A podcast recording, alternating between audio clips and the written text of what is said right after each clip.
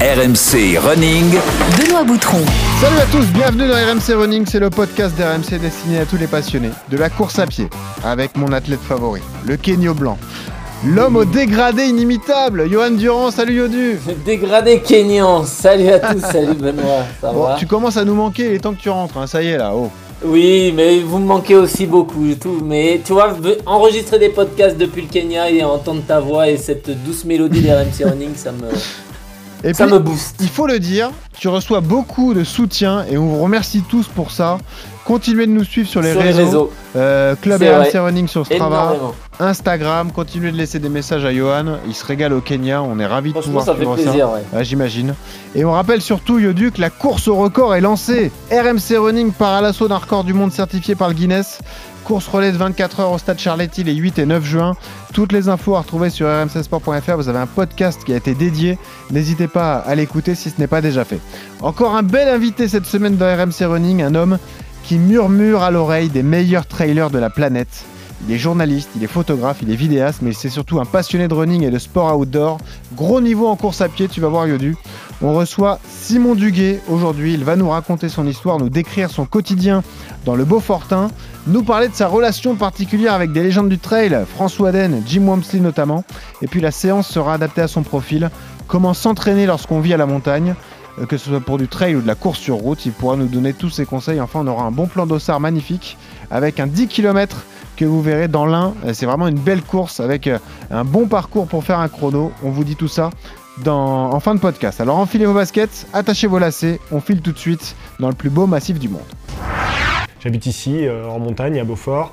Euh, L'hiver, particulièrement, bah, c'est très compliqué de courir sur route, hein, je vais pas vous le cacher. Allez, c'est parti, fin 2023. Il est l'heure de faire le bilan. La tête euh, dans, sur course sur route, c'est quand même euh, hyper important, je, je pense. On va partir sur 7 fois 1 km, 1 km, 1 km un peu euh, rapide, 1 km un peu plus euh, lent, mais tout en gardant un peu de rythme. Par euh, l'ambiance, par l'atmosphère, par euh, les sensations, par euh, le fait voilà, de, de courir euh, vite, euh, c'est euh, quelque chose d'hyper grisant. De manière générale, c'est vrai que les trailers aiment bien regarder les chiffres euh, de dénivelé. Et là, c'est pareil sur le trail. Qu'est-ce que c'est dur? Vous me connaissez, je suis un amoureux des chiffres, euh, que ce soit Strava, que ce soit Nolio. Et je suis, je crois, à peine à, à 300 000 euh, mètres de dénivelé positif cette année, là où l'année dernière j'étais à 345 000, il me semble. Faut, faut courir hein, pour, euh, pour retrouver tes sensations. Et euh, le trail, particulièrement, je trouve, avec les montées, les descentes, là, c'est vraiment en descente où moi, c'est. C'est compliqué. J'en viens maintenant au gros point noir euh, qui a rythmé mon année 2023. C'est évidemment les blessures. Puis moins on fait de sport, moins on a envie d'en faire. En tout cas, ça marche un peu comme ça chez moi. 300 000 mètres de dénivelé positif, incroyable. J'ai cru à une erreur. Eh Non, non, c'est bien ça. Il est avec nous, Simon Duguet, runner, journaliste, vidéaste, photographe, en direct avec nous. Excellente chaîne YouTube. Allez regarder ses vidéos si ce n'est pas déjà fait. Salut Simon Salut les gars, Bienvenue dans RMC Running, comment ça va Bah, alors merci. Bah ça va, ça va, super. Là je suis, euh, au moment où je- j'enregistre ce, ce podcast, je suis dans le sud de la France, sous le soleil du sud de la France, donc, euh, donc tout va bien. T'as quitté la montagne Quitter alors les montagnes. Ah ouais. Ouais, bah à vrai dire, à vrai dire, je les quitte relativement souvent. hein. Mon métier m'amène à parcourir un petit peu le, bah, partout le territoire français, puis un peu le, monde aussi. Donc euh, donc c'est vrai que j'ai, euh, j'ai souvent l'occasion de quitter les montagnes finalement. Ouais, et euh, du coup, tu aimes beaucoup la course, le trail, mais aussi la course sur route, hein, parce que ça ton prochain objectif. Le marathon de Paris, tu étais venu l'an dernier, tu avais fait une sacrée perf, 2h34, c'est vous dire le niveau de performance. Euh, on aura le temps d'en reparler, mais tu sais, Simon, nous, on commence toujours par cette question. Pourquoi tu cours, Simon Duguet, alors? Je dirais que euh, la course à pied, ça m'amène quelque chose qui a toujours guidé mes choix dans la vie, c'est le sentiment de liberté. Et hum, c'est pour ça que, que j'ai créé ma, ma société et que, euh, que je travaille à mon compte. Et c'est aussi pour ça que, que je cours, c'est parce que, euh, parce que j'ai besoin au quotidien d'avoir d'avoir ce, ce sentiment-là. Et, euh, et c'est vraiment le sport qui, je crois, euh, procure euh, cette sensation la plus forte. Donc euh, donc c'est pour ça. Voilà, tout simplement. Euh, L'amour du, du sport, l'envie de se dépasser. Vous allez le voir, le parcours de Simon est totalement atypique. On vous le raconte dans un instant, juste après son, son CV de coureur. RMC, Le CV de coureur. Tu as quel âge aujourd'hui, Simon? Ah, j'ai 31 ans. Et tu cours depuis que tu as quel âge? Je dirais que je cours euh, bah, depuis euh, assez longtemps finalement parce que euh, j'ai commencé à courir pour, euh, pour le foot. Eh oui, Mais je dirais qu'en tant, que, euh, en tant que coureur à pied, trailer, ça fait environ, maintenant ça doit faire euh, 7-8 ans à peu près. supporter de quel club en foot? Saint-Etienne. Malheureusement, en ce Ah, moment, c'est compliqué. Je comprends mieux le lien avec Baptiste Chassagne. Ok. Effectivement. Effectivement. Voilà, l'amour des verts. Ah oui, ça, ça. Effectivement. Ça, ça lie des hommes. Tu cours combien de fois par semaine en moyenne? Euh, je dirais sur l'année, en moyenne, ça doit être au moins, je pense, 5 fois par semaine. Ça représente combien de kilomètres en moyenne? Là aussi, c'est difficile à évaluer parce que tu fais beaucoup de dénivelé aussi. Effectivement, et puis euh, faudra, on en parlera, mais euh, on croise beaucoup les sports quand on habite en montagne. Eh oui. Donc euh, forcément, ça fait un peu moins de, un peu moins de course à pied, mais je dirais 3-4 000 km, quelque chose comme ça. Par an, hein, 3-4 Par 000 an. km par an avec le dénivelé qu'il faut s'envoyer. Est-ce que tu as des records perso dont tu es fier?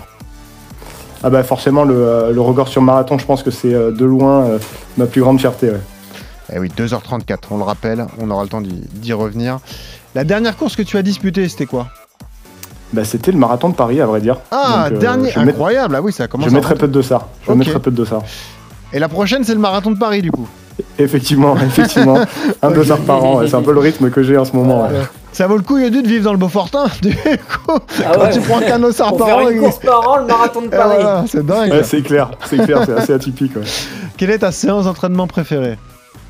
Alors moi je dirais que c'est euh, surtout en ce moment c'est c'est, euh, la thématique, hein, c'est euh, c'est des allures, euh, allu- des, des séances autour de l'allure marathon. C'est vraiment des, euh, des sensations que, euh, Ah ouais.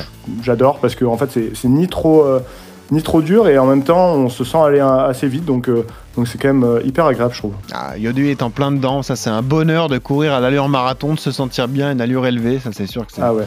c'est top. Est-ce qu'il y a une séance que tu détestes? Ah bah pour le coup, euh, je pense que moi je suis vraiment pas fait pour les efforts très courts et très, très intenses. Tout ce qui est séance oui. VMA, que ça La soit VMA en côte encore plus, je dirais. Et la piste, euh, tu vois, Yodu, je, je suis un, j'ai quasiment jamais euh, mis les pieds sur une piste. C'est pas Donc, vrai, euh, incroyable. donc effectivement, ouais, ce sera peut-être un, un axe de, de progression pour, pour le marathon, justement. Ça sera sans doute quelque chose qu'il faudra que je regarde dans le futur. Mais, euh, mais effectivement, les, les efforts très intenses et très courts, ça c'est vraiment pas ce que, ce que, ce que j'affectionne le plus. Simon Duguet en direct avec nous cette semaine. Simon Duguet, on l'a dit, qui est journaliste, qui est vidéaste, qui est un super runner, un bon trailer, l'ami des, des légendes du trail.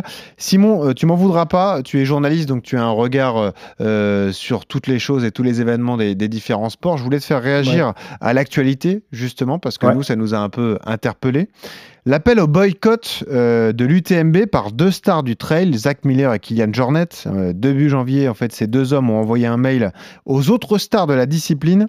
Ils voulaient dénoncer en fait la décision, euh, la direction prise par l'UTMB et par le groupe UTMB et Ironman. En fait, pour eux, désormais, la gestion de l'événement, ce n'est pas dans l'intérêt du sport et des pratiquants, mais plutôt en intérêt financier. Pas Ouais. de données, pas de raison précise donnée. hein. C'est- là toute l'ambiguïté et surtout ça a fuité parce que c'est un mail qui a été dévoilé par l'entraîneur britannique euh, Martin Cox.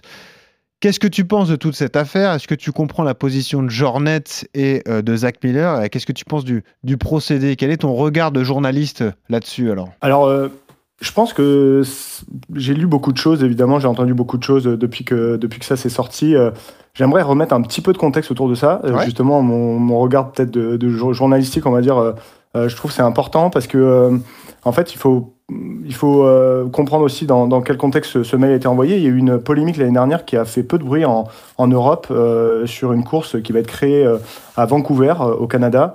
Et, et c'est en fait euh, surtout un mouvement euh, nord-américain, euh, ce- cet appel au boycott. C'est euh, c'est très peu finalement euh, quelque chose qui est ancré euh, dans, en Europe, en France. Malgré tout, il y a évidemment des, des trailers français qui ont été contactés par, dans, dans ce mail-là, mais je trouve qu'il y a. euh, c'est une question délicate parce que l'UTMB aujourd'hui a une place euh, quand même euh, évidemment centrale dans notre, dans notre sport. C'est euh, l'événement majeur. C'est l'événement aussi qui, euh, qui fait vivre euh, tout, tout un écosystème. hein. Il y a beaucoup de sponsors qui. euh, qui mettent beaucoup d'argent, il y a des gens comme moi euh, qui, qui gagnent de, de l'argent évidemment autour de, autour de cet événement parce que bah, on travaille autour de cet événement, il y a des athlètes qui gagnent de la notoriété et donc derrière euh, des contrats euh, un, peu plus intéressants euh, grâce à cet événement. Euh, et en même temps, je pense que c'est important de garder un, un esprit critique. Et c'est pas parce que euh, effectivement le l'UTMB et puis euh, toutes les courses et tout le, tout, tout le circuit maintenant qui, euh, qui a été créé par l'UTMB font vivre tout un écosystème qui qu'on ne peut pas garder un, un esprit critique. Et, et en l'occurrence je pense qu'il y a évidemment des choses à, à faire évoluer. Et maintenant là, maintenant moi je suis euh, je m'interroge un petit peu sur cet appel au boycott. Est-ce que finalement le boycott est le, est le bon moyen de faire passer des messages Ouais. et de faire faire des, des- des évolutions à, à tout un circuit? Je ne suis pas sûr que ce soit forcément le, le bon moyen. Euh, ça, c'est un peu mon point de vue personnel. Tu vois, Simon, euh, je trouve que tu as, le bon recul euh, par rapport à, à toute cette histoire. Je sais pas si Yodu, tu étais au courant de ça. D'ailleurs, je pense que tu avais vu passer. euh, J'ai vu passer ça, mais j'ai pas compris Eh pourquoi ouais. ils appelaient au boycott Alors, en fait. Et, et c'est c'est toute la particularité euh, de ce gros organisateur qui est l'UTMB, hein, qui a développé ses courses, qui a créé un système de qualification pour l'événement majeur du mois d'août, l'UTMB, tout ce réseau qui se met en place, et les meilleurs trailers de la planète, parce que le trail, ça a toujours cette image de, de préservation comme ça de, bah, de, de la nature, etc. Forcément, les courses se développent, donc on va un peu partout. Il y a de plus en plus de monde qui sont présents comme ça à Chamonix pour le départ et l'arrivée de, de l'UTMB, mais c'est surtout euh, ça, ça exacerbe un peu la relation de, de je t'aime moi non plus entre Kylian Jornet et l'UTMB parce que c'est tout le paradoxe de cette situation. C'est que c'est l'UTMB qui a fait la notoriété de Kylian Jornet. Aujourd'hui, il se détache un peu de tout ça avec, euh, avec tout ce qu'il met en place, qui est, qui est très louable. hein. on l'avait reçu, on s'était régalé à, à expliquer sa, sa philosophie, euh, sa marque normale justement pour préserver la nature, etc. Mais son obligation, entre guillemets, de se rendre sur ces événements pour conserver une notoriété, euh, garder du, du prestige dans la performance. C'est tout ça qui est un peu mis, mis en, en corrélation, tu vois. C'est ça qui est, qui est particulier dans cette histoire. C'est pour ça qu'on a du mal à se positionner, Simon, en fait. Mais, mais en fait, euh, tu disais que euh, Kylian Jornet a effectivement profité de, de l'UTMB euh, comme caisse de résonance et euh, Kylian Jornet et Kylian Jornet aussi grâce à l'UTMB, et aussi grâce au fait que bah, c'était le petit jeune qui est arrivé, qui a tout cassé Ouais. sur, sur la planète trail euh, très jeune euh, via cette course. Je pense que l'inverse est vrai aussi. Euh, L'UTMB est sans doute l'UTMB grâce aussi à Kylian Jornet. vrai. C'est vrai. Et donc, euh, finalement, il y a effectivement cette relation de je t'aime moi non plus. Euh, honnêtement, hein, c'est euh, c'est un secret de polichinelle, mais, euh, mais entre l'organisation de, de l'UTMB et Kylian Jornet, les relations sont quand même relativement froides. Ouais. Et je pense que ça le restera. Je pense pas que ça c'est voué à changer, mais, mais effectivement, mm, on peut aussi s'interroger sur. sur euh, comment Kylian Jornet se sert un petit peu de, de l'UTMB pour, euh, pour ses propres intérêts. Mhm. Euh, et dans ce cadre-là, effectivement, c'est, cet appel au boycott euh, Tu vois, peut sembler un peu surprenant. Par exemple, il y a quelques années, euh, Simon connaît mieux la date que moi, mais euh, l'UTMB s'est associé à Dacia, la marque automobile. Ça avait fait Ouais. réagir du, dans le monde du trail, notamment Kylian Jornet, qui ne comprenait pas cette association. Préserver la nature, l'UTMB, aller dans le massif du Mont Blanc, et d'un autre côté, s'associer à une marque automobile qui, entre guillemets, ben, euh, euh, favorise la, la pollution, forcément. Euh, Ouais. C'est ce type de prise de position qui a refroidi les relations, et ça explique un peu toute cette histoire. C'est, assez compliqué, hein. c'est, c'est vraiment très complexe, je pense, ces, ces questions-là, parce que effectivement, là, il y a un moment où même Kylian a, a créé une, une marque euh, normale, euh, Ouais. et puis euh, bah, l'année euh, où il lance sa marque, il fait euh, les quatre, plus grandes, quatre des plus grandes courses de la planète, dont l'UTMB. Je pense que sa victoire à l'UTMB 2022, euh, vous, l'avez, vous l'avez traité ici dans, dans le podcast, Eh oui. euh, euh, contre Mathieu Blanchard, euh, je pense que ça a été aussi un, un grand coup de projecteur pour, pour sa marque, et euh, d'un point de vue de son business personnel, ça a Mm. été euh, important de venir sur l'UTMB. Euh, L'année dernière, il avait prévu de revenir sur l'UTMB, malheureusement, il était blessé. Mm. Donc, finalement, effectivement, euh, c'est là où euh, je trouve que l'appel au boycott, et je me demande si ça va, c'est pas un peu euh, euh, en contradiction avec, avec ça. Est-ce que, et puis, il y a- il y, a un autre reproche que, que certains font à Kylian, c'est finalement, Kylian, il a profité de l'événement pour, pour sa notoriété personnelle. euh, et aujourd'hui, il appelle au boycott, là où bah, des athlètes euh, de 20 ans, 25 ans, qui ont Oui. encore euh, tout Mm. à faire, bah, eux, euh, comment, comment se positionner face à ça? Est-ce qu'ils peuvent vraiment se permettre de, de boycotter? Il faut savoir aussi que dans beaucoup de contrats d'athlètes aujourd'hui, euh, participer à l'UTMB, c'est une condition. Et voilà. Donc, euh, comment, comment un athlète peut refuser d'aller à l'UTMB alors que dans son contrat, euh, en fait, il est un peu forcé par la, son partenaire d'y aller C'est euh, toujours compliqué.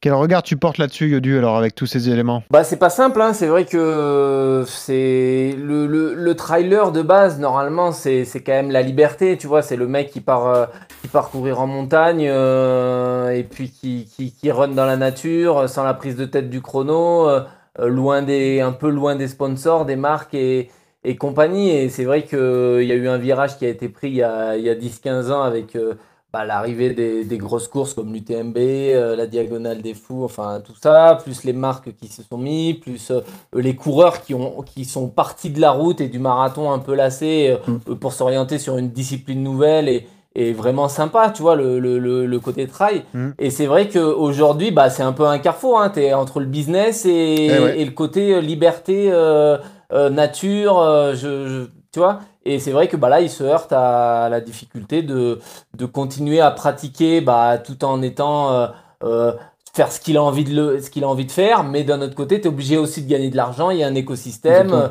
Euh, je suis désolé, mais euh, ils sont bien contents euh, euh, de pouvoir vivre de leur passion. Donc à un moment donné, il faut aussi accepter que bah, les organisateurs de courses euh, drainent du monde, drainent des partenaires, Mhm. drainent des sponsors. Donc euh, ouais, c'est un virage à prendre pour le trail et c'est vrai que euh, là, c'est peut-être un moment charnière où peut-être Ouais. il faut aussi euh, mettre un garde-fou pour pas tomber non plus dans des excès comme on peut, on peut le voir sur de temps en temps avec, euh, avec certaines grosses orgas. Quoi. C'est la rançon de la gloire, finalement, de, Tout à fait. Tout de à fait. voir ce qui se passe en ce moment à, à l'UTMB, qui a répondu d'ailleurs hein, à, à ce mail envoyé par, par Zach Miller et Kylian Jornet et qui veut ouvrir des discussions justement avec ces deux légendes du, du trail. Parlons de ton histoire, Simon. On l'a dit, fouteux à la base. Tu grandis Ouais. où déjà pour être fan de Saint-Etienne Tu grandis dans la région ou ça n'a rien à voir? Alors pas du tout, je grandis euh, sur un, un continent que, sur, sur lequel euh, Yodu est en ce moment.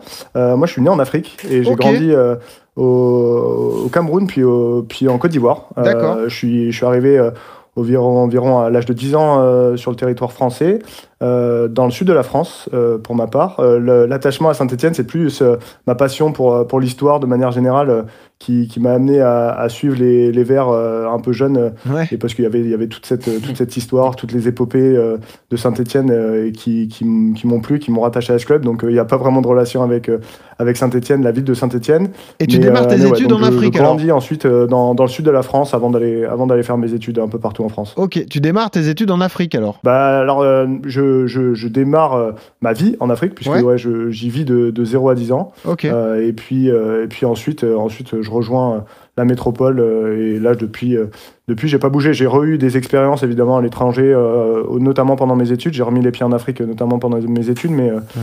mais ouais, depuis, sinon, je, je suis sur le territoire français. Bon, bon footballeur ou pas? Quel poste déjà? Euh, j'ai- On veut savoir. Ouais. Ouais, non, non, un footballeur honnête, je dirais, euh, pas, pas le niveau pour, même si j'en ai rêvé, hein, pas le niveau pour, pour passer euh, vraiment euh, professionnel déjà, mais, euh, mais c'est vrai que j'en ai rêvé, mais je jouais euh, essentiellement en milieu défensif, donc je pense qu'aussi mon, Eh oui, gros moteur. mon endurance, euh, ouais, mon, mon, mon endurance vient de là sans doute, mais, euh, mais on est beaucoup hein, dans la course à pied, si, si finalement, Ouais. et dans le trail, je dirais encore plus, avoir ce profil d'avoir joué au foot avant de se mettre à la course à pied. Bon, après de bonnes études, hein, Sciences Po, alors euh, ça prouve que ça te prédestinait pas à devenir ensuite euh, bien vidéaste, photographe et, et, euh, fan de trail comme ça, d'en faire ton métier. Sciences Po, c'était pourquoi? Pour faire les meilleures études possibles et t'ouvrir des portes? C'était ça l'idée au départ? Bah, L'idée, l'origine de, de passer le concours de Sciences Po, c'était d'être journaliste, sportif particulièrement. J'étais passionné de sport depuis toujours. Donc euh, Sciences Po, je considérais que c'était une, une branche qui était intéressante pour ça, euh, parce que ça me laissait aussi euh, le champ libre de, de pouvoir aller euh, aussi découvrir d'autres choses, euh, éventuellement une fois que j'étais à Sciences Po. Donc c'était essentiellement pour, euh, pour faire du journalisme à la base. Il s'avère qu'après, j'ai il y a eu plein d'autres choses qui m'ont intéressé une fois que je suis rentré à Sciences Po, donc le journalisme n'est pas arrivé tout de suite. Ouais. Mais, euh, mais en tout cas, ouais, c'était plutôt dans, dans cette idée-là. Ouais. Alors, euh, je précise que tu es influencé aussi par euh, euh, de longues randos euh, que tu as effectués avec tes parents quand tu étais plus jeune à dans l'adolescence. Ton premier trail, première découverte de cette discipline, Ultra Trail du Vercors, euh, je crois que c'était Ouais. avec ton frère, c'est ça? Tu le Tout suis sur un défi et là, ça y est, t'es t'es piqué à ce moment-là. Tout à fait, ouais, tout à fait. Il y a, y a des formats en, en trail euh, qui, bah, c'est un peu comme un format Equiden finalement. euh, c'est, c'est des relais, quoi. On, on prend le relais et puis, et puis chacun court, court une partie de la course. C'était, il manquait un relayeur, donc, donc euh, mon frère m'a proposé de, de les accompagner. Et c'est en fait, euh, alors effectivement, comme tu le disais, j'ai fait beaucoup de montagnes avec mes parents en randonnée. euh, un peu toute ma jeunesse, toute mon adolescence. Et là, c'était la première fois que je découvrais cette sensation de, de se déplacer un peu rapidement en montagne finalement Ah ouais. et d'arrêter de prendre son temps. Et finalement, ça m'a beaucoup plu. Les sensations m'ont m'ont tout de suite plu. Et c'est un peu comme ça que, que le virus est arrivé. Et oui, se mouvoir rapidement dans la montagne, ça fait rêver quand même, Yodu. hein. Ça fait peur pour les chevilles, mais mais faut se lancer à un moment. ça, ouais. Et, et on pourra parler d'ailleurs de la technicité nécessaire pour, pour pratiquer le, le trail et, et l'ultra trail. Comment on passe de euh, étudiant à Sciences Po, euh, envie de journalisme et euh, producteur de contenu, parce que c'est ensuite euh, Ouais. la, la direction que tu as, tu as prise, euh, notamment sur YouTube. Déjà, tu vas nous dire Ouais. pourquoi c'était le meilleur support pour toi. Et puis, tu as été, as été influencé par d'autres euh, noms bien connus des, des réseaux. Je pense à Vincent Godin, je pense à Denis Claire, Ouais. dans un reporter, des personnes qui t'ont aiguillé au début. Tu t'es tout de suite tout à fait. senti à l'aise comme ça en tenant la caméra, en faisant du, du reportage. La chance que tu as aussi, c'est que tu as un, un œil magnifique de photographe et que tu as cette euh, capacité qui n'est pas donnée à tout le monde à capter aussi les bons moments. Donc là, on, on dissocie deux choses bien différentes. Il y a la production de contenu, les vidéos où tu te filmes et où tu es très à l'aise pour t'exprimer. Et puis ensuite, la, réali- la réalisation de films où là, on fait parler l'image et, et les hommes euh, qui, qui brillent sur les, les trails notamment. Bah, tout à fait. mais En fait, euh, j'ai, euh, à la suite de mes études, j'ai d'abord eu une expérience au ministère de la Défense, donc absolument rien à voir avec ce que Ouais. je fais aujourd'hui. Et puis, c'est ce, cette passion de la montagne. euh, Je savais qu'un jour, je voulais vivre en montagne et je me suis dit euh, comment je pouvais, euh, à un moment, un tournant, euh, vivre en montagne. Et finalement, je- le journalisme est revenu à ce moment-là. Et euh, c'est par le biais du journalisme que, je, que j'ai remis les pieds en montagne, euh, en Savoie. Euh, et puis, par les besoins de mes reportages journalistiques, j'ai commencé à avoir besoin de, de, de plus en plus d'images. Je me suis dit un jour, bah, plutôt que c'était, c'est très compliqué, hein, je pense que les, les gens se rendent pas compte. Tout ce qui est iconographie, c'est, c'est, un, c'est, un métier à Ah, c'est un hein, travail, et- c'est un travail infernal. hein. Là, c'est, Ah ça ouais, paraît simple comme ça quand la vidéo est montée, mais ça demande des heures et des heures et des heures de rush, de travail. De... Et- et- effectivement. Et du coup, je me suis dit, bah, le plus simple, ça serait de, de les produire moi-même, ces images. Euh, c'est un peu comme ça que j'ai commencé à, à mettre le pied à l'étrier. Et, euh, et petit à petit, je me suis rendu compte que moi, ce qui m'anime euh, véritablement, c'est plutôt raconter des histoires. Et le faire par l'écrit euh, ou par les images, euh, ça avait, en fait, c'était simplement un moyen. Euh, et puis, il y a eu la, la passion aussi du de l'aspect artistique euh, dans, dans la prise d'image, que ce soit en vidéo ou en photo, qui, euh, qui a pris un peu le dessus. Et, et c'est comme ça que petit à petit, j'ai réorienté un peu euh, ce que je faisais de l'aspect purement journalistique à l'aspect Ouais. plutôt euh, voilà, création de contenu au, au sens large. Et puis j'ai créé ma société, de ma boîte de prod. Et puis après, euh, en parallèle, j'ai aussi créé cette chaîne YouTube pour, pour partager du contenu un peu plus euh, personnel. Et c'est un peu comme ça que, que ça s'est fait. C'est ce que je trouve génial, euh, moi, Yo- Yodu, dans ces histoires-là, c'est que tu, tu suis un cursus normal, tu fais tes études, euh, Ouais. et t'es- t'es t'es poussé comme ça, tu, tu vas à fond. Et la passion prend le dessus et tu, tu parviens à en faire ton métier. ouais. C'est quand même euh, quelque chose de, de magnifique, quoi. Non, non, mais ouais, c'est ça. Je pense que c'est vraiment le but de la vie, c'est de pouvoir vivre de sa passion et qu'à un moment donné, tu sois tellement passionné d'un truc que tu te dises, vas-y, euh, c'est ça que j'ai envie de faire, tu vois. Eh oui, toi, tu sais que tu as un parcours tout, tout tracé pour l'œnologie après le marathon. Ça, c'est sûr, c'est marqué, ça.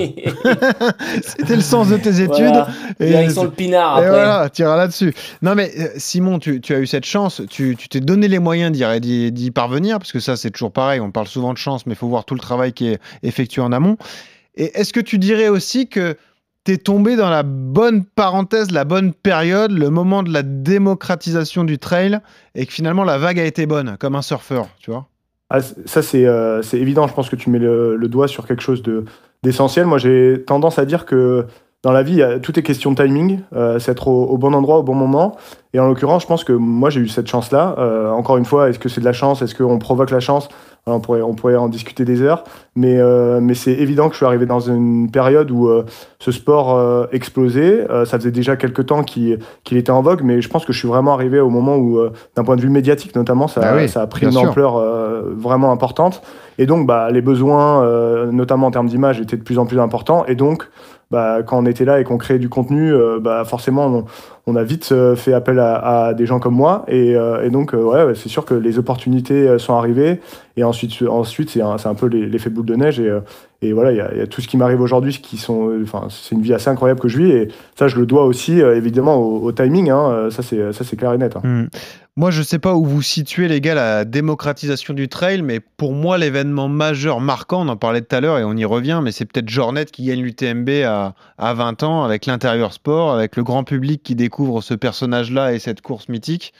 Il y a, il y a un truc qui se passe à ce moment-là, Yodu. Je pense que c'est à ce moment-là, toi aussi, que tu, tu Ouais, pas découvres faux, le ouais. trail et l'ultra trail, non? Ouais, c'est ouais, c'est peut-être à ce moment-là, ouais. Et puis c'est vrai que tu l'as bien dit, le le développement, euh, bah là ça, ça avait bien marché avec euh, l'intérieur sport de Canal+, mais c'est aussi l'avènement des réseaux sociaux Aussi, qui a ouais, bien sûr. Bien sûr. le trail, a vraiment pris la route des réseaux sociaux Mm. et euh, et des petits contenus comme ça de de, des, des petites capsules vidéo du- de 20-30 secondes de mecs qui courent avec un, enfin filmés par des drones avec la nouvelle technologie Eh ouais. et tout, qui rend des images euh, magnifiques, tu vois. Et, et je pense que la technologie, les réseaux sociaux et le développement du trail fait que effectivement euh, c'est le- c'était le bon timing. Mais ouais. tu vois, Simon, c'est l'intelligence que tu as eue, je trouve, c'est que c'est un sport très visuel.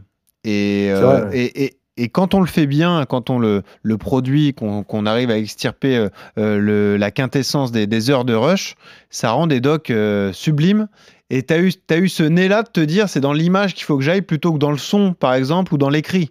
C'est-à-dire qu'un récit de course, c'est bien, et quand on est en inside comme ça, en, suivant un champion qui va chercher une énorme performance, soit sur une course américaine, un ultra trail ou, un, UTMB, là ça fait toute la différence parce que là tu es au cœur de la course, t'es pas forcément en live, mais ça te, ça te raconte exactement ce que le mec, euh, ce que l'extra- l'extraterrestre qui est face à toi est en train de réaliser quoi. Non, non, c'est clair que euh, c'est quelque chose euh, d'incroyable en fait. Et puis on a amené, je pense, du coup par, par ces images-là justement, on a amené un petit peu le, bah, la montagne euh, en particulier, mais, mais en fait euh, l'extérieur de manière générale, euh, tous ces paysages euh, en extérieur euh, chez des gens, chez des gens qui étaient en ville notamment. Et je pense que dans les tournants qu'il y a eu aussi ces, euh, ces dernières années, il y a évidemment euh, ce que vous mentionnez avec Kylian et puis avec euh, tout ce qu'a pu faire Canal Plus autour de ça. Il y a aussi, je pense, euh, la période du Covid qui a été euh, Ouais, un autre tournant parce vrai. que en fait euh, les gens vrai. étaient un peu euh, reclus chez eux et ils avaient envie d'aller dehors euh, et euh, au sortir de de cette de cette période là en fait on a aussi euh, constaté un phénomène euh, comme ça de, de de plus en plus de monde ont pratiqué notamment des sports outdoor. Et je pense que ça ça a été aussi un véritable tournant euh, dans dans ce besoin des gens notamment des gens qui venaient de la ville d'aller euh, s'essayer à ce genre de pratique. Ton installation dans le Beaufortin, c'était une volonté, c'était naturel, c'est venu comme ça? C'était même indispensable pour toi? Alors ça a été un, je dirais un- à la fois un concours de circonstances, à la fois ça a été un, c'est une envie de profonde depuis euh, depuis longtemps. Je, comme je, je l'expliquais, j'avais envie de vivre en montagne, je rêvais de vivre en montagne un Ouais. jour. Euh, mon- ma première expérience en Savoie, ça a été euh, Aix-les-Bains. Donc j'étais un peu au pied des montagnes, Ouais. euh, au pied des- du massif des Bauges en l'occurrence. Et j'ai nourri un peu cette frustration de, de me dire, ok, je, de ma fenêtre, je vois les montagnes, mais euh, je veux y pour y aller, c'est ouais, je, Ouais. j'y suis, j'y suis pas vraiment en fait. Ouais. Et euh, donc c'est un peu comme ça que je me suis dit, euh, la prochaine étape, c'est de vraiment y vivre. Et j'avais un peu euh, voilà, coché euh, des endroits où euh, je me disais que ça pouvait être potentiellement intéressant euh, d'y vivre. Le Beaufortin en faisait partie parce que j'avais fait de la randonnée en- dans, dans le Beaufortin avec mes parents euh, plusieurs fois. J'ai fait l'Ultra Tour du Beaufortin aussi, une course qui fait euh, le tour du massif, une course Ah oui. de 100, 110 km à peu près à l'époque, qui fait le tour du massif et j'avais euh, j'avais adoré le coin. Et donc, euh, bah, voilà, c'est comme ça un petit peu que, que j'avais euh, noté le Beaufortin dans ma, dans ma, ma liste. Et, euh, et puis, j'y- c'est un peu l'opportunité ensuite parce que j'ai très vite trouvé euh, un pied à terre. Donc, euh, Ouais. donc voilà, ça s'est fait très rapidement. Et depuis, euh, là, maintenant, je compte pas vraiment, euh, je compte pas vraiment y, y partir. Comment on devient ami? Avec les légendes du trail et de l'ultra trail Euh, On te voit souvent sur Strava euh, faire des sorties communes. Alors à l'époque souvent avec Jim Wamsley, mais qui est retourné aux États-Unis, je crois. Il est reparti s'installer euh, chez lui. Ouais. Il Alors, attend il son- va. Il ouais, attend- c'est juste, c'est juste une parenthèse. hein. Ah bon, bah, il va revenir, ça nous rassure. il va pouvoir ouais, ouais. redevenir ton voisin, donc tant mieux. Tout à fait. Ok. Tout à fait. Et, et François Den, qui est une légende qu'on Ouais. adore, nous, personnellement. Yodu l'a même côtoyé en stage de réathlétisation Ah. il y a quelques semaines ou quelques On mois. blessés ensemble. Et ouais, donc ils ont pu partager des, de bons moments ensemble. C'est vraiment un personnage qu'on adore parce que c'est quelqu'un d'authentique. Mais on peut reconnaître tous les trois qu'il y a une carapace qui est difficile à, à percer. Il a du mal à faire confiance. C'est une personnalité particulière. Nous, on le voit dans le cadre euh, d'un média parce qu'il fait des Ouais. tournées médiatiques comme ça. Donc forcément, c'est un peu plus dur de s'ouvrir. Comment on gagne déjà la confiance de ces gens-là, Simon? Alors je dirais que en fait j'ai une euh, ce qui m'a permis aussi de faire mon trou moi dans le, dans le milieu ça a été ma capacité comme tu le disais tout à l'heure à, à suivre en fait ces, euh, ces- tous ces gars-là à l'entraînement Euh, je pense que le sport, euh, quand euh, quelqu'un comme François, euh, effectivement, a une, carapace qui est assez épaisse euh, avec, le- avec le grand public, je pense qu'il essaie de se protéger et tous ces champions essaient de se protéger, notamment à, à l'ère des réseaux sociaux où euh, Oui. il y a énormément de sollicitations. Euh, et finalement, le sport est, est un moyen euh, très simple de, euh, à la fois de, de se livrer, puis de d'être en fait euh, d'être soi-même. Euh, et euh, le fait que je- moi j'étais capable de, suivre ces gars-là à l'entraînement euh, bah forcément ça ça m'a ouvert des opportunités. Je pense que j'ai gagné leur confiance aussi un petit peu par ça parce que ils se sont rendus compte que j'étais aussi pratiquant j'étais passionné des mêmes choses qu'eux. Et donc forcément on se livre un peu plus et puis après on crée petit à petit des liens. C'est un peu comme ça que ça, ça s'est fait. Ça t'arrive, Yodu, comme ça bah Alors, pas forcément des journalistes, mais créer du lien avec. Bah, c'est un excellent coureur et un excellent sportif, Simon, mais avec des, des sportifs amateurs. Là, par exemple, exemple concret, là, tu es au Kenya, tu es dans un, centre, le Renix Athletic Center, depuis plusieurs semaines. Il y a des coureurs pro et amateurs. Est-ce que tu crées du lien avec des mecs euh, qui ont un bon niveau, mais moins bon que le tien? Et est-ce que, du coup, ça te- ça t'incite à partager des, des sorties avec eux, comme ça? Ça, c'est la, beauté de notre sport, on partage des footings. Euh, c'est l'avantage de la course à pied, c'est qu'il y a quand même une ouverture des athlètes euh, qui sont. Les, les athlètes sont quand même assez ouverts sur ça. Et, euh, et puis, tu peux courir avec tout le monde. C'est-à-dire que moi, quand je fais mes footings en endurance fondamentale euh, à 5,15, 5,30 au kilo, bah, tout, le monde, tout le monde peut me suivre. Et du coup, on peut discuter, on peut échanger. Alors après, il y a des périodes, euh, des périodes où il faut le faire. Tu vois, par exemple, je sais que là, à 4 semaines de, de, de mon marathon, de mon gros objectif, je vais commencer à rentrer dans ma bulle. Et effectivement, là, je vais plus partager de footing avec grand monde. Mais tu as des périodes où tu as des moments où justement, ces personnes-là, elles, elles, te, posent des questions, elles te, elles te font penser à autre chose. Tu parles de tout, de rien, tu parles de la vie en général à des gens que tu connais pas forcément. Simon, je voulais te faire réagir à ça. On l'a dit, euh, c'est ce que vient de dire Johan. euh, Il y a des moments pour le faire, c'est-à-dire que ils sont tellement forts ces mecs-là que eux ils sont en sortie facile et toi, toi t'es forcément un peu dans le dur. Moi j'ai l'image, je sais pas de, je t'imagine toi en train de souffrir, souffrir, vouloir tenir une conversation avec eux et eux ils ont, euh, ils ont les mains dans les poches un peu comme ça. C'est un peu grossir le trait, mais ça doit se passer euh, comme ça euh, à peu près euh, de temps en temps. Ouais. non non, non, tout à fait, tout à fait. En fait, euh, ce que disait Yodu, je trouve c'est hyper intéressant parce que parce qu'il y a, il y a évi- évidemment des phases où, euh, où c'est plus simple que d'autres.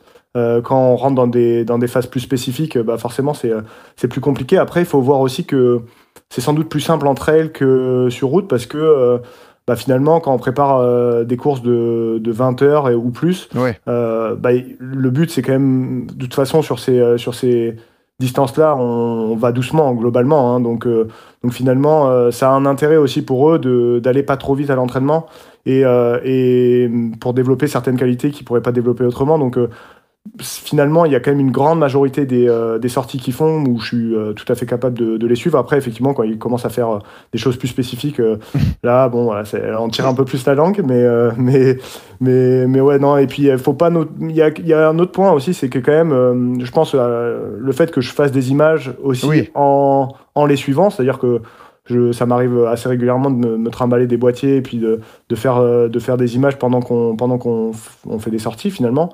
Euh, ça, ça a été aussi, je, je pense, euh, un moyen de créer des liens parce que bah, forcément, ils y voyaient aussi un intérêt hein, euh, d'avoir euh, des images pour, pour communiquer. Donc, euh, donc il y a un peu tout ça. Mais... Est-ce est-ce que tu as un souvenir mémorable à nous raconter? Je sais pas, une sortie particulière avec l'un des deux ou avec un autre hein, d'ailleurs, mais un, moment qui t'a marqué comme ça. Ah bah, il y en a, y en a pas mal, il y en a plein, mais j'ai un souvenir, ouais, en particulier, c'était cet été.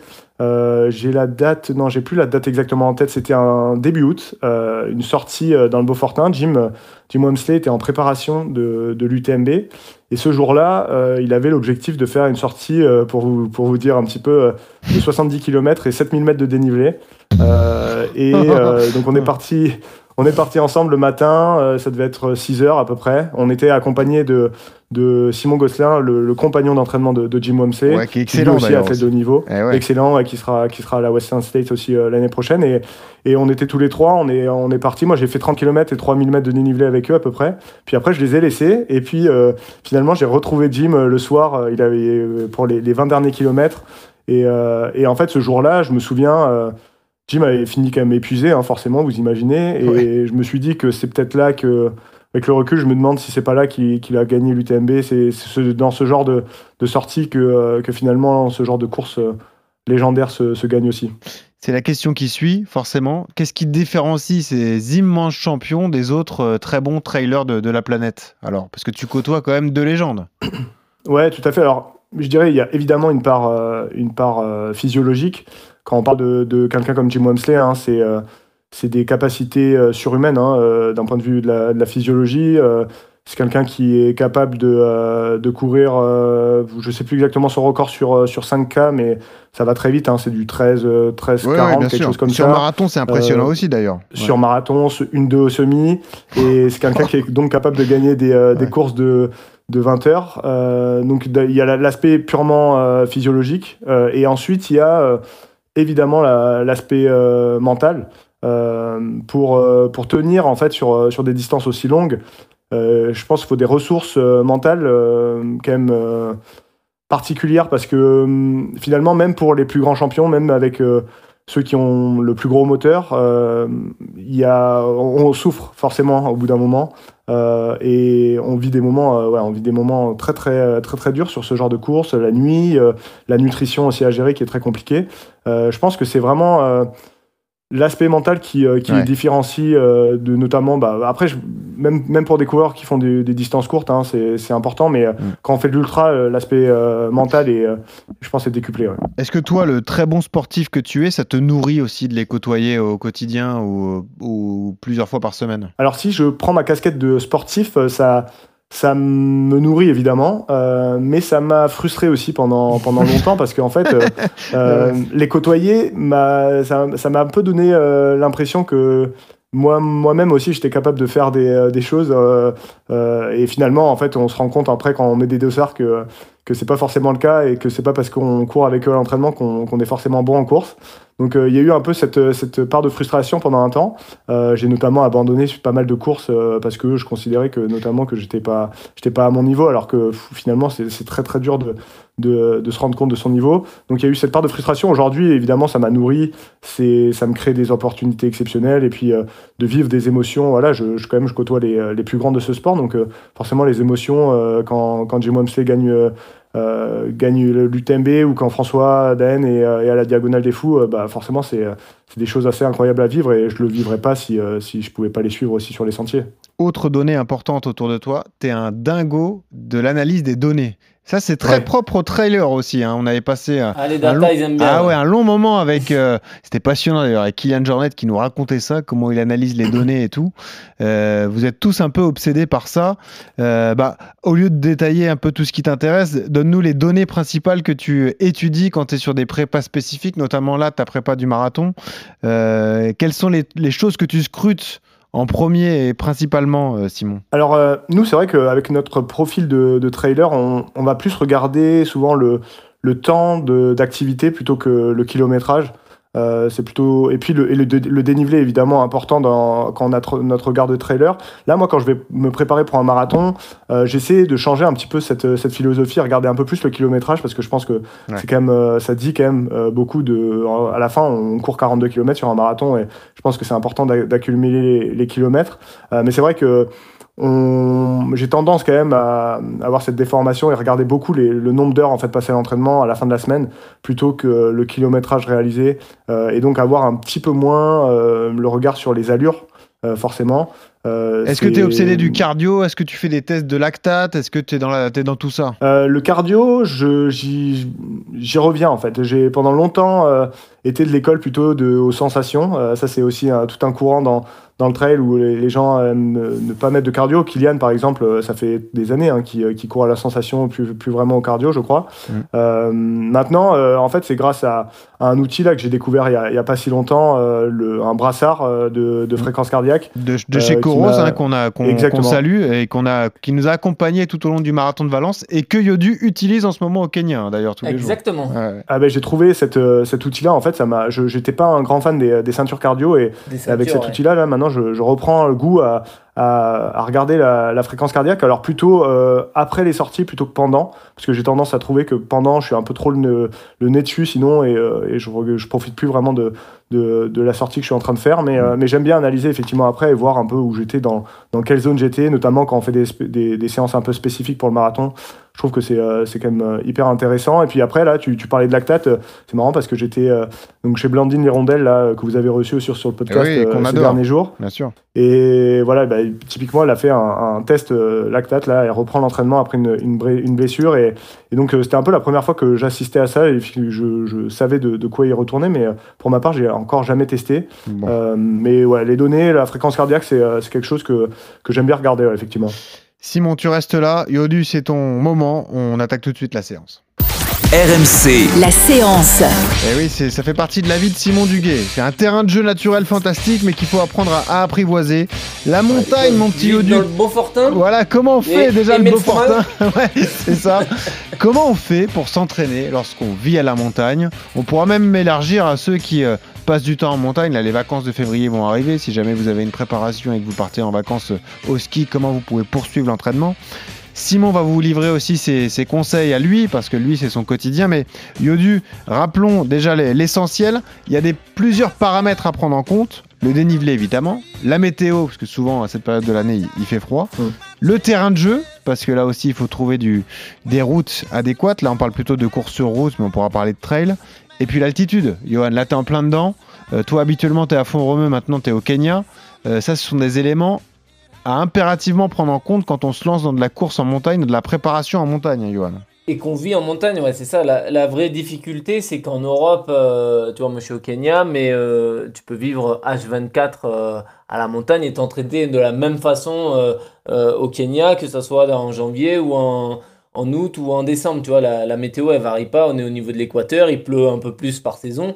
Mais sinon, c'est la même température. La difficulté en Europe, c'est quand tu vis en montagne, bah, à un moment donné, pendant 4-5 mois, tu es confronté aux conditions climatiques difficiles, à savoir soit de la neige, de la pluie, euh, euh, des températures négatives et tout. Donc, c'est vrai que ce facteur météo, il est quand même hyper limitant. Et du coup, bah, tu dois un petit peu euh, varier, changer, euh, euh, changer un peu ton fusil d'épaule et, aller sur d'autres sports alternatifs, à savoir bah, le ski de fond, le, le ski de rando, bah, le vélo, tu es obligé de faire du home trainer.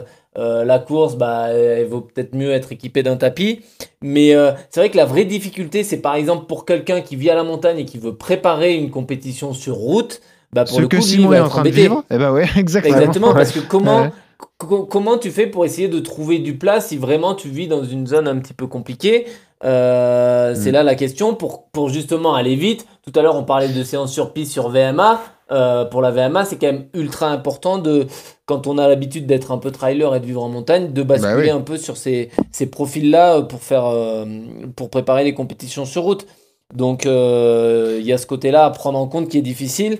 Et après, moi, j'ai noté un truc, je sais pas, euh, Simon nous dira ou pas, mais euh, est-ce que à la montagne, tu as le même, la même possibilité de t'entraîner en groupe que, euh, je sais pas, dans un club à Paris, dans un club euh, en province, euh, euh, pour, euh, pour justement avoir ce, ce côté motivation, le, le côté entraînement seul?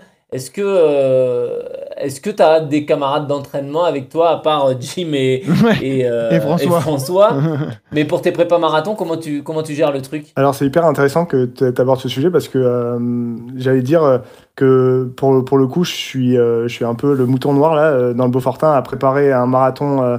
Euh, un marathon sur route alors que tout le monde est sur les skis en ce moment Euh, et donc du coup c'est je te le cache pas hein, c'est très compliqué de trouver des, euh, des compagnons d'entraînement il y a personne là en ce moment qui, qui veut trop me suivre pour aller faire des, des séances au seuil euh, à plat ça c'est ça c'est clair et, Et je suis ju- même euh, Juste une ils info. aiment bien me chambrer Toi, tu cours sur la piste cyclable euh, d'Albertville. hein. C'est bien ça C'est ton terrain Ouais, de jeu, quoi. ouais Ouais. Ça, c'est euh, ça, c'est mon terrain de jeu principal, donc ça, m- ça Voilà. m'oblige à descendre dans la vallée pour, euh, pour aller trouver du plat. Faut parce que vraiment être effectivement, motivé, là. Ouais, du coup. Ouais, ouais. Ouais. Et puis, euh, et puis Johan, euh, Johan euh, évoquait le, le tapis. hein. J'ai un tapis aussi chez moi, j'ai un home trainer effectivement chez moi. Et ça, je pense que c'est des outils qui sont essentiels. Ouais.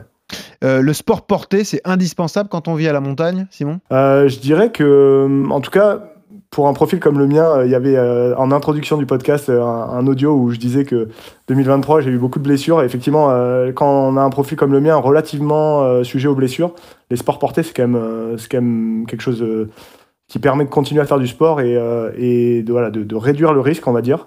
Le fait est que on prépare, en fait, on fait aussi beaucoup, beaucoup d'heures d'entraînement parce que quand on passe du temps dehors, bah, ça, ça passe, en fait, on passe juste plus de temps dehors que quand quelqu'un qui prépare un 10 km sur, sur route ou un, un semi ou un marathon.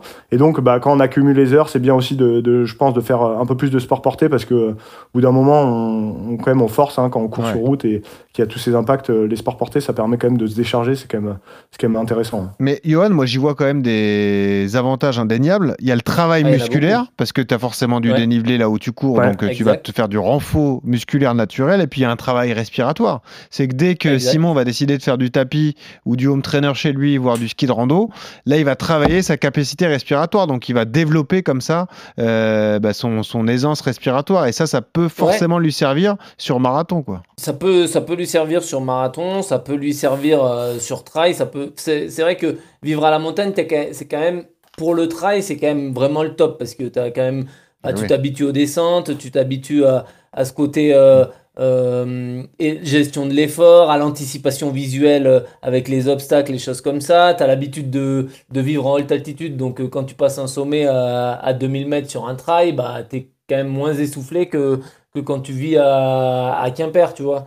Et, euh, et effectivement, ouais, le côté après altitude, je sais pas quelle altitude est le, le Beaufortin, mais pour vraiment bénéficier des, de, des effets de l'altitude, il faut vivre au-delà de. Enfin, il faut presque être en, être en haute altitude.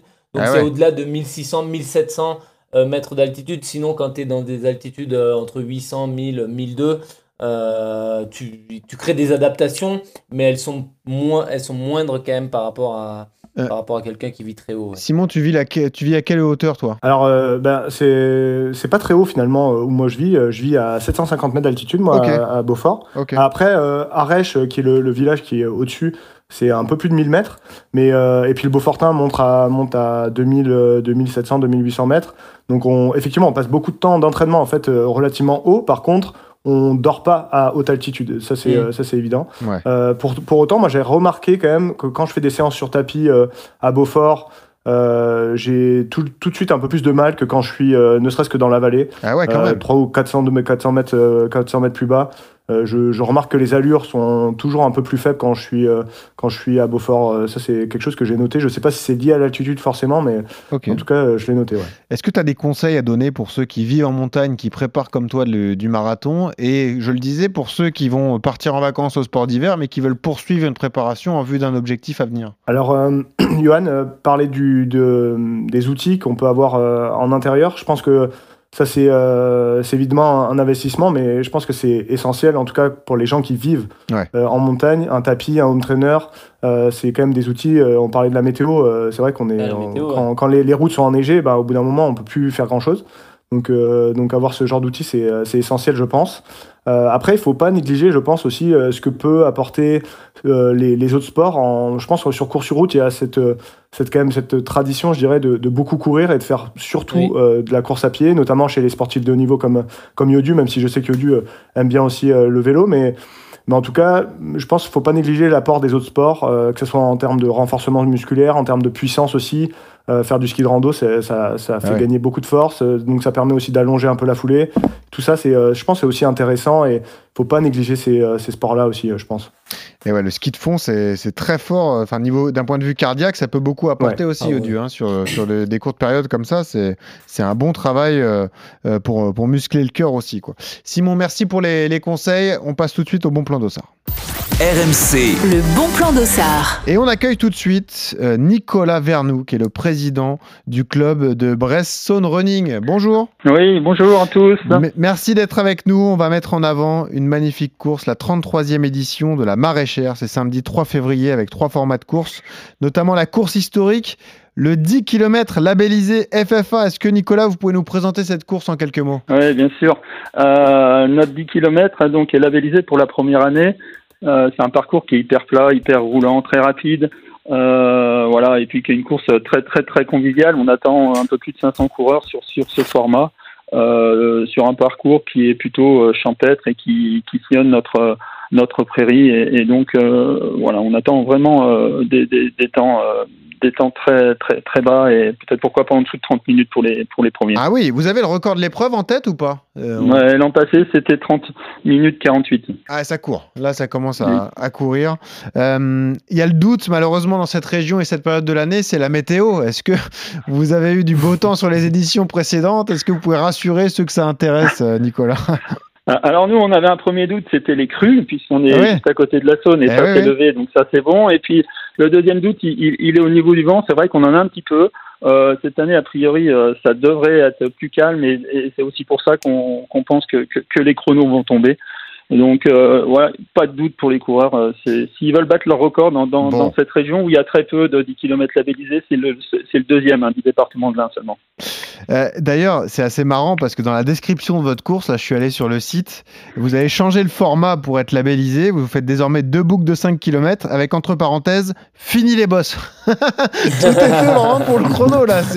Là, on veut absolument aller chercher de la perf. Ça y est, Nicolas, on rigole plus, quoi. C'est bon. Ouais, ouais, mais on a, nous on a envie que, que nos coureurs soient plaisir. hein. Le logo de notre club, c'est courir avec le sourire. Ouais. Et on a vraiment envie d'accueillir des gens qui, qui courent avec le sourire. Et souvent, les coureurs, ils ont envie d'aller vite et, et, de battre leur record. Donc, euh, donc c'est vraiment un peu le, le, symbole de notre course où on est vraiment autour de la convivialité. Hein. Nous, on insiste beaucoup sur le fait que chez nous, euh, les crêpes sont à volonté.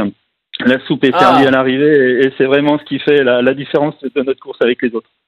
Et d'ailleurs, c'est assez marrant. Est-ce que vous pouvez nous dire ce qu'on offre aux euh, participants à l'arrivée, sur la ligne d'arrivée? Ça, c'est un cadeau atypique. Ouais, ben nous on, on est dans la vallée de la Saône, donc euh, vous avez compris le, le, nom de la course, la maraîchère. On est au milieu des maraîchers, donc c'est vrai que on, on, offre un panier de légumes à, à, chacun des participants de notre course. C'est pas beau ça, Et puis franchement. les vainqueurs, euh, Ah ouais. les Ah vainqueurs ouais. auront une panière de fruits aussi. Et ben voilà. Donc voilà. Eh ben, Incroyable. allez, l'inscription peux y est aller. validée. Eh, Yodu, moins de 30 minutes, tu peux y aller, tu gagnes et tu ramènes fruits et légumes. Comme ça, c'est Ah bon. ouais, mais là, ne parle pas de nourriture maintenant. Je pourrais manger, euh, Ah je oui, pourrais manger à table. Eh oui, parce que Nicolas, je sais pas si vous êtes au courant, mais Johan Durand, notre champion, est au Kenya en ce moment. Euh, ah, Oui, j'ai vu ça. Je suis à la Voilà, diète, j'ai vu je suis à ça. Colanta. Voilà, là, suis là, vous lui parlez de fruits et légumes, là, il a envie de tout manger, bien sûr. Euh, combien de participants attendus, Nicolas, pour le 10K On- on- on- alors, les autres années, on était à 300. Cette année, vu les inscriptions qu'on qu'on a déjà sur Internet, on, on peut espérer 400, voire 500. pourquoi Ok, pas. donc c'est course à taille humaine, donc vraiment vous avez de la place pour établir une performance si ça vous intéresse. N'hésitez pas si vous êtes dans la région. Je vous remercie Nicolas parce que vous mettez à disposition des RMC Running trois dossards, donc magnifique Exactement. cadeau. Euh, et puis on a un test d'écoute si jamais vous voulez tenter votre chance. Vous allez sur nos réseaux sociaux, le club RMC Running sur Strava, le compte RMC Running sur Instagram. Le test d'écoute c'est quel club supporte Simon Duguay en foot? Tout simple, on l'a dit au début. Voilà. Donc vous répondez à ce test d'écoute et comme ça vous pouvez postuler pour, pour ce 10K le 3 février. Voilà. C'est ça, à 15h30. Bon. Ah, c'est en après-midi en plus, génial, magnifique. Bah, voilà. Ah, oui. Alors là, Allez. faut bien gérer le repas du matin, mais normalement, ça, ça- ça peut le faire. C'est- Bon, merci, Nicolas. pour faire des performances. Exactement, Merci merci, à bientôt. Au revoir. Au revoir. Et voilà, un bon test d'écoute. Si vous avez écouté, normalement, vous avez la réponse. C'est assez facile. Facile, facile. Bon, Simon, merci beaucoup d'avoir été euh, avec nous. C'était passionnant de t'écouter. Euh, bah, on te dit à bientôt. hein. Tu n'hésites pas. Si tu es de passage à Paris, tu peux passer dans les studios. Tu seras le bienvenu. Bah, bien sûr, avec plaisir. avec on se croise quoi qu'il arrive au marathon de Paris. Nous, on sera là aussi, donc tu viendras euh, si ça t'intéresse. Euh, on devrait plaisir. faire un, un épisode en tout cas sur, euh, sur le stand ASICS du marathon de Paris. Donc si tu es dans le coin, tu es le bienvenu avec plaisir. Et puis on se verra quoi qu'il arrive sur, sur la ligne d'arrivée. Yodu, tu seras là au marathon de Paris, il y a peu de doute. Hein. Je suis toujours là, moi. Et voilà, c'est ça qu'on Voilà. Tu peux aime. toujours compter sur moi. Ouais, super. Merci Simon Duguay. On termine avec vous. une dernière tradition. La chanson que tu écoutes quand tu cours, ta chanson préférée, Ouais. c'est Hôtel 5 étoiles de Giorgio, c'est ça Il y en a toujours qui sont Exactement. pas contents. M'en veux pas si j'ai pas ton temps. Je suis avec voilà. mes semblables, on fait pas semblant. Là on est sur la piste cyclable d'Albertville, sur du seuil. Exactement. Là, on est bien. Dans la chaleur d'Albertville, ouais. Voilà, on est emmitouflé dans sa doudoune avec la casquette et le, le brassard cardio autour du, du biceps. Voilà, on y est avec Exactement. Simon. Bon, merci Simon 2,30 d'avoir été là. hein. Et ouais, 2h30. Merci à vous. Non, 2h30 on à l'a pas dit, mais l'objectif de, de Simon, c'est Ouais. 2h30 au marathon. hein. Attention. Voilà. Ouais, on va Très essayer, on ambitieux. essayer. Et ben on croise On les doigts essayer. et suivez-le sur sa chaîne YouTube. Merci Simon, merci Yodu. Merci à vous. Toujours ce conseil pour terminer quand vous courez, souriez, ça aide à respirer. Cervelées, non plus jamais. C'est comme voir mon père pleurer, non plus jamais. Ancré dans la réalité, dites-moi où règnent les rêves.